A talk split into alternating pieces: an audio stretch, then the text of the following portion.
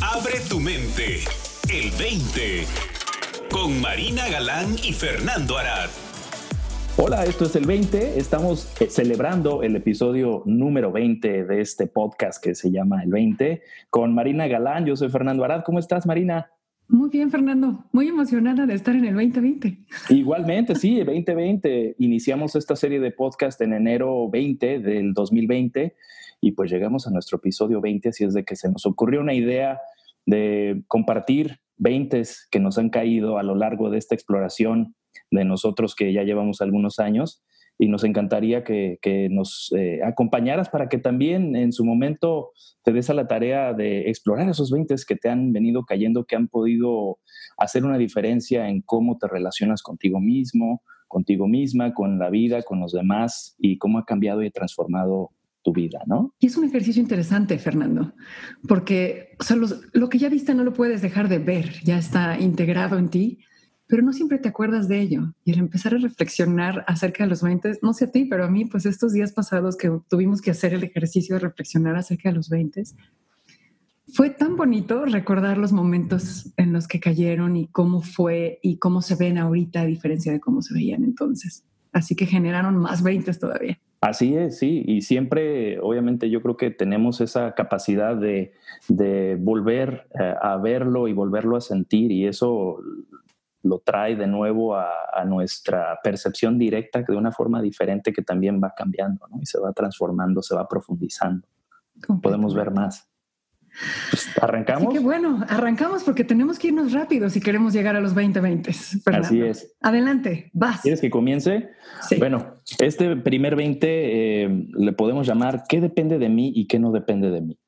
En algún momento me di cuenta, Marina, que el noventa y tantos por ciento de lo que me preocupaba no tenía nada que ver con lo que yo podía hacer. Es decir, me preocupaban un montón de cosas que, que yo no podía hacer nada al respecto.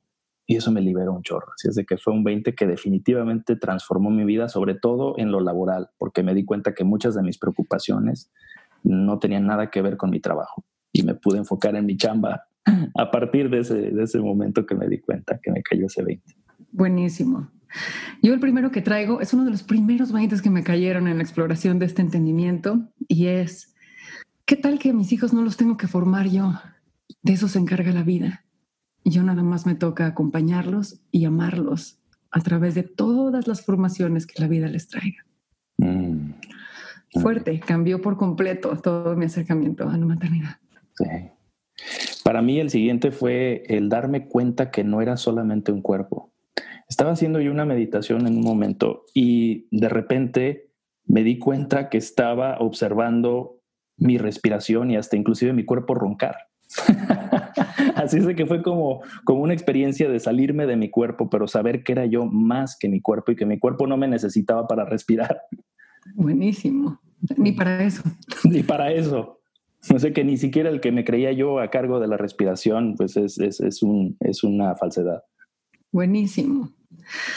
Bueno, yo el segundo que apunté fue, el gran juego de la vida no es el juego que nos inventamos. Nos inventamos el juego del éxito y el juego de la belleza y el juego de la popularidad y el juego de miles, pero ese no es el gran juego de la vida. El, gran juego de la vida es nada más estar presente. E idealmente, pues, estar presente al hecho de que estamos presentes. Y si te pierdes en el objetivo del pequeño juego, pues pierdes de vista el objetivo del gran juego. Así es. Va muy de la mano con mi siguiente 20 porque me di yo a la tarea en aquel entonces, hace ya algunos años, de hacer mi lista de todo lo que quería lograr. Ese juego, jugando yo el juego de a ver qué quiero y qué puedo lograr y ¿no? qué me interesa. Hice mi listita. Exacto, hice mi listita y, y me, me, entró curiosidad de, bueno, ¿y por qué quiero esto? Entonces me empecé a preguntar, ¿y por qué quiero esto? Y, seguí preguntándome el por qué en cada una de las, de las cosas que había apuntado en mi lista. Y llegué a la, a la, quiero decir la conclusión, pero fue realmente un 20 que me cayó, que lo único que quería a través de esos medios era la paz. Solo paz. Hablando del juego de la vida, ¿no? me di cuenta que el objetivo de este verdadero juego era lo que buscaba alrededor de todo eso o, tratando de lograrlo por medio de, obtener eso, era la paz. Y es igual para todos, ¿no? Fernando, al final del día, eso es lo que todos estamos buscando y eso es lo que todos somos. Así es. Más sencillo de lo que parece. Sí. Bien, mi tercer 20 es, todos estamos haciendo lo mismo, aunque lo estamos haciendo con diferentes cosas. otra manera de decirlo es, de lo único que somos culpables es de creernos nuestros pensamientos. Y de eso somos culpables todos, aunque el, aunque el pensamiento en el que cada quien se pierda sea distinto al de los otros. El siguiente para mí eh, es de que después de que me cayó este 20 de que lo único que quería era la paz, a, los pocos días, quizás a una semana de, que me di cuenta de eso, fui a un centro comercial muy bonito en San Diego que me encantaba, me encantaba pasearme por ahí alucinar, comprarme, no sé, las bocinas así. y, y estaba, estaba paseando por el centro comercial y me cayó el 20 de que nada de lo que pudiera comprar ahí me iba a dar la paz que estaba buscando. Claro, porque conseguir es de una naturaleza diferente al ser. nada que puedas conseguir puede, puede llevarte a ser. Así es. Genial. Bien, el próximo, el cuarto mío, la posibilidad de amar sin expectativa de cambio. Un día en el que pues, tuve este pensamiento de mi papá ya es demasiado grande para cambiar, así que o dejo tratar de cambiarlo o no voy a poder amarlo el tiempo que le queda. Y en ese momento me di cuenta de que estaba separando una cosa de la otra. Y, me di cuenta de que todas las demás personas en mi vida le faltaba mucho tiempo para llegar a la edad de mi papá. y me pregunté si me iba a quedar esperando a que cambiaran o los iba a empezar a amar como eran en este momento. ¿Y qué diferencia hace estar frente a una persona sin quererla cambiar, no? Absoluto. La presencia directa y el contacto directo que buscamos. Permite descubrirlo, ¿no? Bueno, a mí me permitió descubrir a mi papá, al papá que tenía, no al papá que quería. Que, idealizaba, sí. Así es. Completamente. Bueno, el siguiente, el número cinco para mí es eh, le puse, los perros dejan de ladrar ante la presencia. Una vez me vi, me vi en estas batallas mentales así épicas en las que sentía que estaban como dos perros ladrando y peleándose en mi cabeza, ¿no? Dos ideas encontradas que les estaba dando vueltas y yo creo que llevaba ya varios minutos dándole vuelta a estas dos ideas que las sentía como perros, perros ladrando y peleándose. Cuando de repente eh, me separé un poco de esa pelea y, los perros dejaron de ladrar y vieron la presencia y dijeron, oh". y me encontré en este contexto más amplio de, la presencia, más allá de, esta mente eh, chiquita que, es dual y que muchas veces no puede encontrar esta... Eh, este balance entre dos ideas encontradas. Los dos perros ladrando en mi cabeza que de repente dejaron de ladrar ante la presencia. El momento escúbido. Tal cual. Bien, mi número cinco es, la culpa no es más que querer un pasado distinto. Y como el pasado no se puede cambiar, pues te metiste en un callejón sin salida. Mm.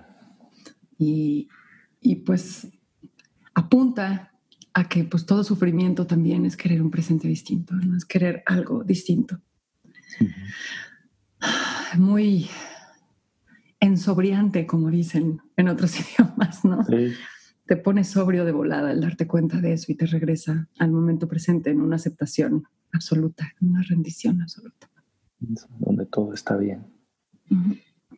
Número seis. Número seis yo batallaba mucho con, con el qué estará pensando en qué estará pensando de mí esta persona, por qué no me saluda como quiero que me salude, ¿no? ¿Por qué me estará saludando así nada más en lugar de efusivamente y queriéndome dar un abrazo, este, con mis vecinos, unos vecinos que me saludaban de una manera en la que a mí no me gustaba, que de repente me di cuenta que, que, que soy intuitivo, pero no psíquico. ¿no? puedo, no puedo meterme en la cabeza de la persona enfrente de mí y, y, realmente saber qué está pensando o qué está pasando en su experiencia y por qué me saluda de la forma en que me saluda o, qué estará pensando de mí. ¿no? Eso me, me, liberó bastante porque me creía psíquico o por lo menos estaba intentando este, eh, leerle los pensamientos a la persona enfrente de mí. ¿no? Cuando me di cuenta que eso era una era un ejercicio este, muy desgastante y que nunca iba a lograr completamente leerle la mente a la persona, pues me di cuenta que pues soy algo intuitivo, creo, ¿no? Pero no soy psíquico. ¿Y cómo nos pasa, no, Fernando? ¿Cómo nos pasa que luego es, es que yo pensé que tú pensabas de mí? ¿Qué? ¿Cómo es posible? Y me sigue pasando, ¿eh? Sí. De repente que si mando un texto y, oye, ¿por qué no me estará contestando? Es que a lo mejor fue por... Ahí va de repente mi, mi tendencia a querer este, sacar la bola de cristal para adivinar. Buenísimo. Creo que para todos, ¿no? Siguiente. Tengo yo mis pensamientos no son míos. Ese fue brutal para mí.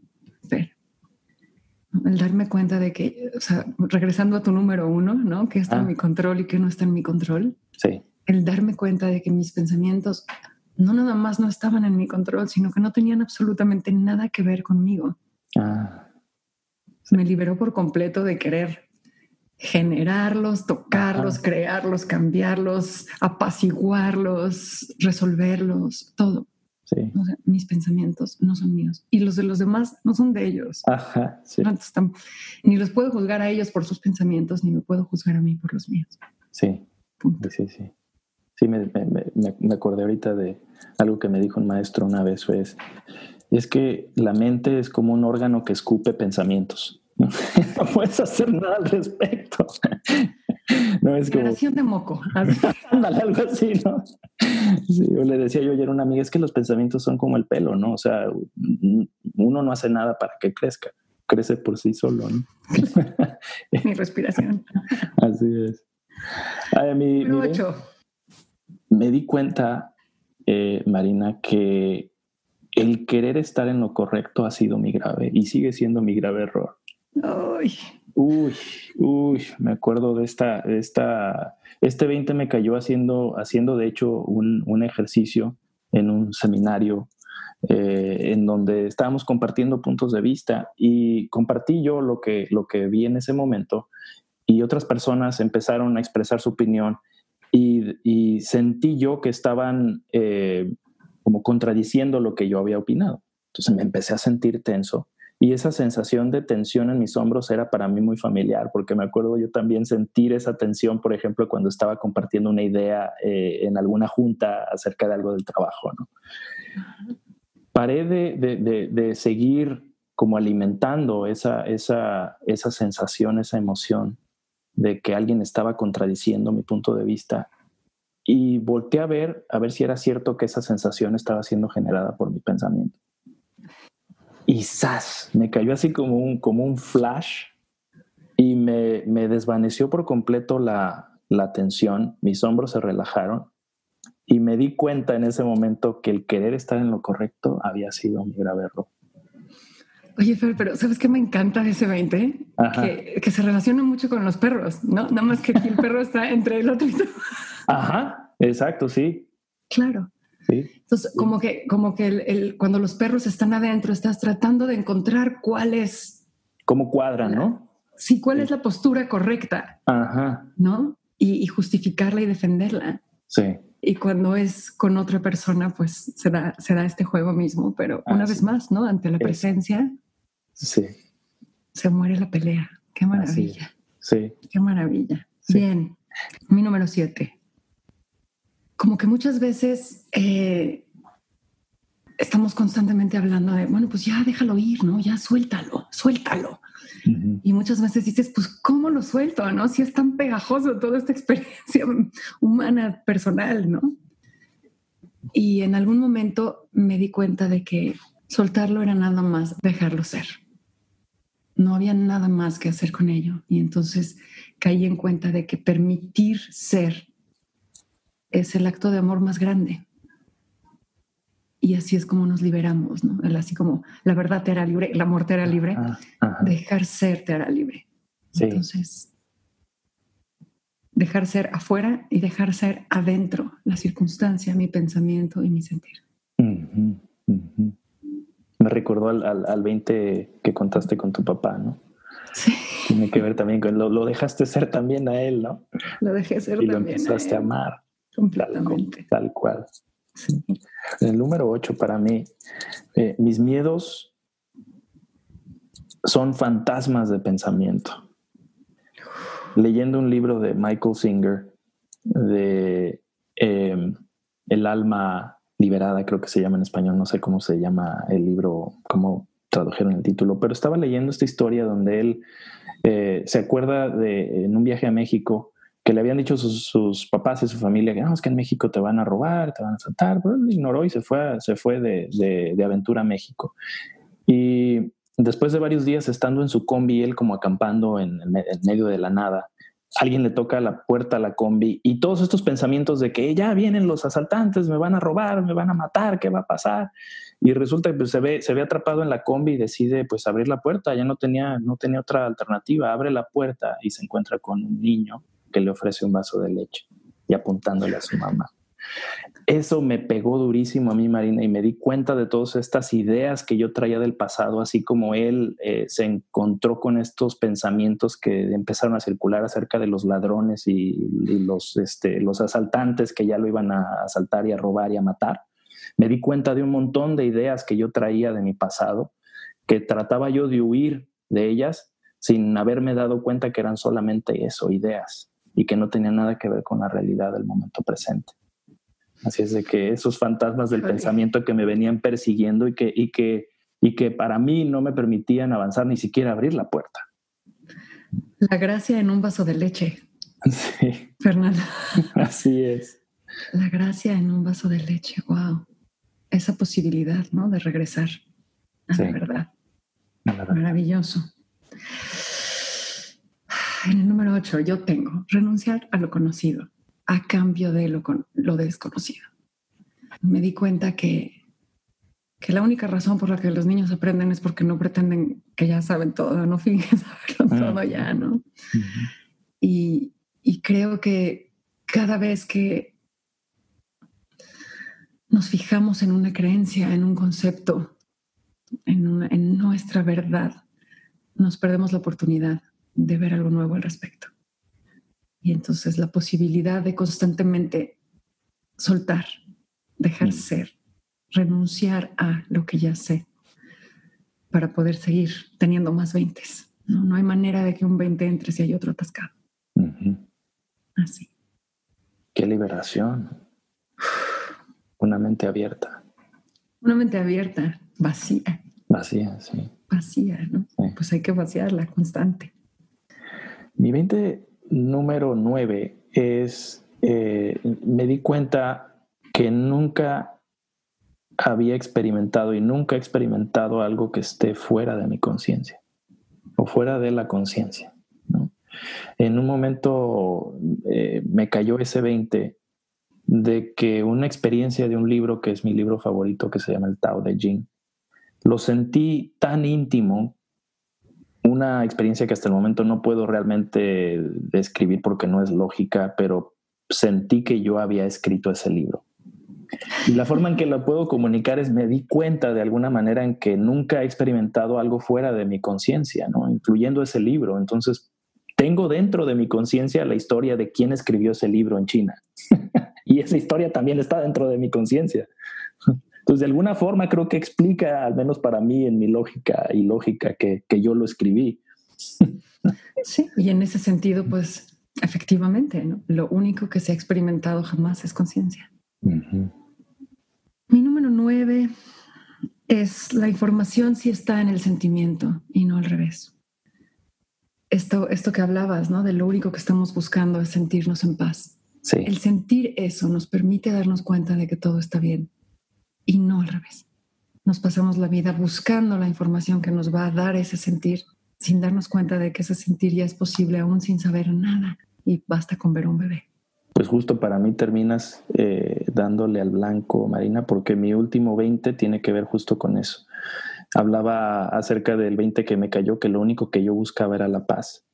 Lo que eventualmente encontré es de que esa paz que yo buscaba ya estaba dentro de mí cuando la encontré, eso fue realmente liberador, el poder entender que no había nada. Me di cuenta que no podía comprarla, pero no me había dado cuenta que ya estaba ahí. ¿no? Eventualmente sí me di cuenta que ya estaba ahí y que no la tenía que, buscar en ningún lugar fuera. Yo mi 20 número 10 es la sabiduría no es racional, es espiritual. Y hacemos circo, maroma y teatro por vivir racionalmente, cuando podríamos estar viviendo sabiamente desde nuestra espiritualidad. Que así sea. Creo que va por, va por tus perros. y bueno, pues la invitación, como siempre, para ustedes es a que reflexionen acerca de los 20 que les han caído hasta ahora. Y pues quizás se van a dar cuenta cómo están interrelacionados unos con otros para que puedan finalmente eh, entrar una vez más a este espacio de libertad de la mente. Para más, visita el20online.com. Abre tu mente. El 20.